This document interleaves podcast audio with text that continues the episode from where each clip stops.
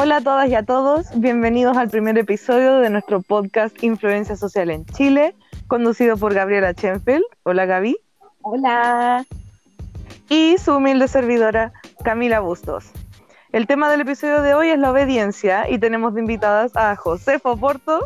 Hola José. Hola, hola, hola. Y a Constanza Silva. Hola, hola. Connie.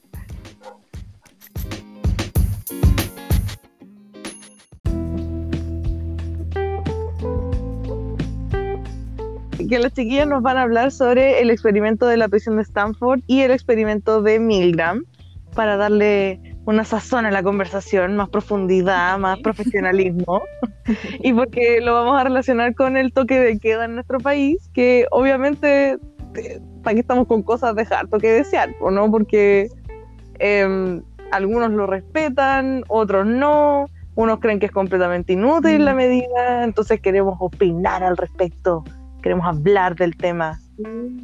Y ver cómo todo esto en realidad tiene mucho que ver con este nuevo contexto de vida, cómo nos estamos relacionando, como que nos, nos cambió completamente la vida y, y estas teorías igual lo explican de, alguna manera u otra.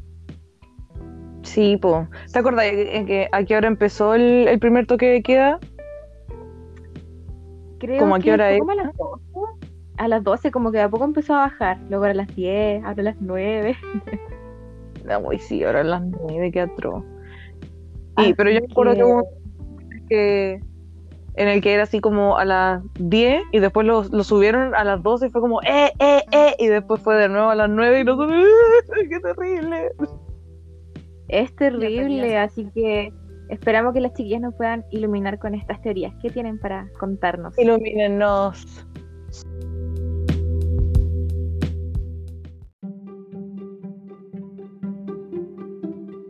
Voy a hablar del experimento de Stanley Milgram, que él eh, hizo este experimento después de la Segunda Guerra Mundial, porque se preguntaba si los millones de cómplices del holocausto eh, fueron porque seguían órdenes, órdenes o porque eh, se pueden llamar cómplices. Entonces hay como tres papeles principales que viene siendo el experimentador, que es el mismo de la investigación, el aprendiz, que es un cómplice del, del experimentador, y el maestro, que viene como un voluntario. Y en este hay 1962 participantes. Son caleta de participantes. Caleta. Entonces, mm. claro, como que eh, ponen al aprendiz y al maestro en salas separadas y el maestro, siguiendo las órdenes que le dice el experimentador, eh, tiene que darle voltios al aprendiz para que vaya aprendiendo una sesión de palabras. Y cuando se equivoca, le tiene que dar eh, voltios. Y cada vez que se oh. equivoque, va aumentando 15 voltios hasta llegar a los 450 voltios. Entonces, claro, como para que se crea todo esto, le, el experimentador eh, le hace como todo así bien creíble y en un momento le da como 45 voltios para que pruebe que, para que piense que realmente esa máquina funciona. Entonces, el, el, que es voluntario se cree todo este cuento. Y ya la cosa es que Sí, y así como que va aumentando y a medida que va aumentando como que obviamente el, voluntario se va sintiendo mal porque escucha los gritos del aprendiz. Entonces mm. el maestro tiene que ir diciéndole así como que por favor continúe, que el experimento requiere que usted continúe, que es absolutamente necesario que usted continúe, que tiene que continuar y así. Entonces, oh. al ver tantos participantes hubieron hartas variables como hartas formas de distintos casos.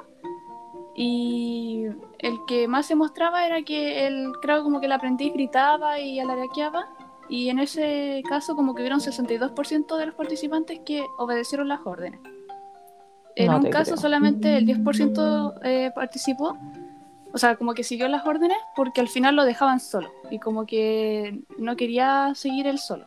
Y en ese caso, claro, como que el 10% solamente obedeció pero hubo un caso en el que el 100% participó y era cuando no se oía ni se veía a la víctima. A pesar de que sabía que eh, dolía la que le electrocutara, pero no lo veían ni oían. Entonces como que claro, no como que llegaron hasta los 450 voltios. Y al final se concluyó con todas estas variables que el 91% de los participantes obedecieron hasta el final, hasta llegar ahí al final.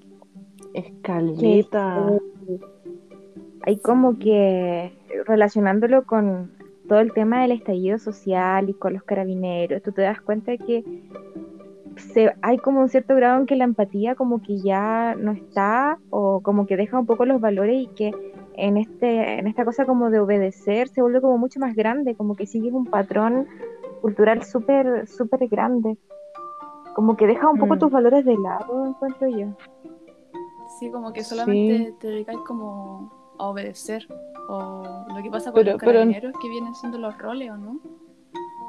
Claro. Pero entonces, sí, pero entonces es como que uno obedece cuando está como la autoridad presente, o sea, bueno, como los carabineros deben tener así como a alguien que los mande, digamos, que debe estar presente ahí como para que ellos obedezcan, yo digo, o sea, de repente se me ocurre que es como que por miedo a que, no sé, les quiten el cargo o algo, si no, si no obedecen, así como sacar la mugre a un, a un estudiante, ponte tú.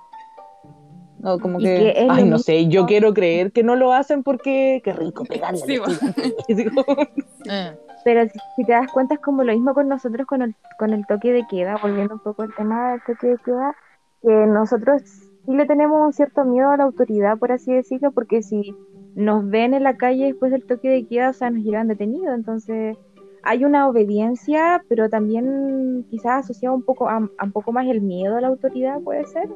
No sé si Mm. tiene relación con alguna de las teorías que nos pueden explicar. Sí, pues por ejemplo el experimento de la cárcel de Stanford eh, tiene algo que ver con eso. Por ejemplo, este experimento se hizo con... Se, eh, consistía en recrear una cárcel y con el objetivo de entender unas ciertas conductas y conflictos que se daban en las cárceles reales, ¿cachai? Y también para entender eh, un proceso que se llamaba la desindividualización. Este del hecho de que en determinadas situaciones donde hay mucha gente y que se da el anonimato, son más comunes las conductas de agresividad y hostilidad, ¿cachai? Así como en grupos grandes, como que es difícil saber qué pasa y se dan esta, esta- estas conductas. En, en grandes rasgos, Mm. eh, este experimento consistía en un juego de roles eh, en el que participaron estudiantes eh, voluntarios, se les pagaba por participar. El, el experimento tenía que durar dos semanas y duró solamente seis días. No, hay media diferencia. Sí, pues, porque eh, de la gente que pasó las pruebas para participar en, es- en- en este experimento, eh, unos fueron carcelarios y los otros hicieron de prisioneros. Y resultó que el experimento no duró más del tiempo que duró, porque los que eran carcelarios eh, cometieron mucho, mu- muchas conductas agresivas contra los prisioneros, ¿cachai? Como que les quitaron la ropa, los humillaron, le hicieron castigos físicos, les quitaban los colchones donde dormían. Y ¿Pero por qué? Como que se metieron en el papel así. Sí, se metieron Mm. demasiado en el papel y cuando se acabó el experimento, los que hicieron de carcelarios se enojaron, quedaron como indignados total. Oh, ¿Qué onda? Y- Hay una y- descarga ahí. de- Sí, po. Y además de los que hicieron de prisioneros, quedaron con un estado emocional hecho bolsa y dos de ellos quedaron con traumas severos así súper mal. No te creo. Qué cuático. cuático. O sea, así como mismo los, los carabineros o los pagos, eh, como que se meten en este papel de, de ser autoridad y como que si tienen un, un hacha en la mano, llegan y se meten en, en esto, así. Como Es que... por que eso uno cuático, igual porque le si te dan, eh, es que si te dan como tanto poder, como que uno se, uno se cree el cuento de que, de que tienes autoridad y como que todos tienen que respetarte, no sé, es muy extraño. eh,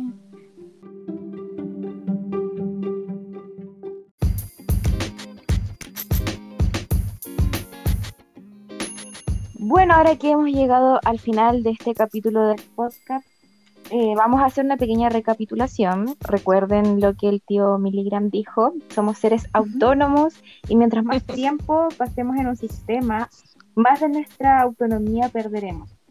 Y del experimento de Stanford, recuerden tener cuidado y ser conscientes de los roles que toman o se les da dentro de un grupo o sistema considerando en todo este nuevo contexto que estamos viviendo con la pandemia, del toque de queda, de la obediencia, de cómo nos estamos comportando, siempre tener un poquito de autocuidado.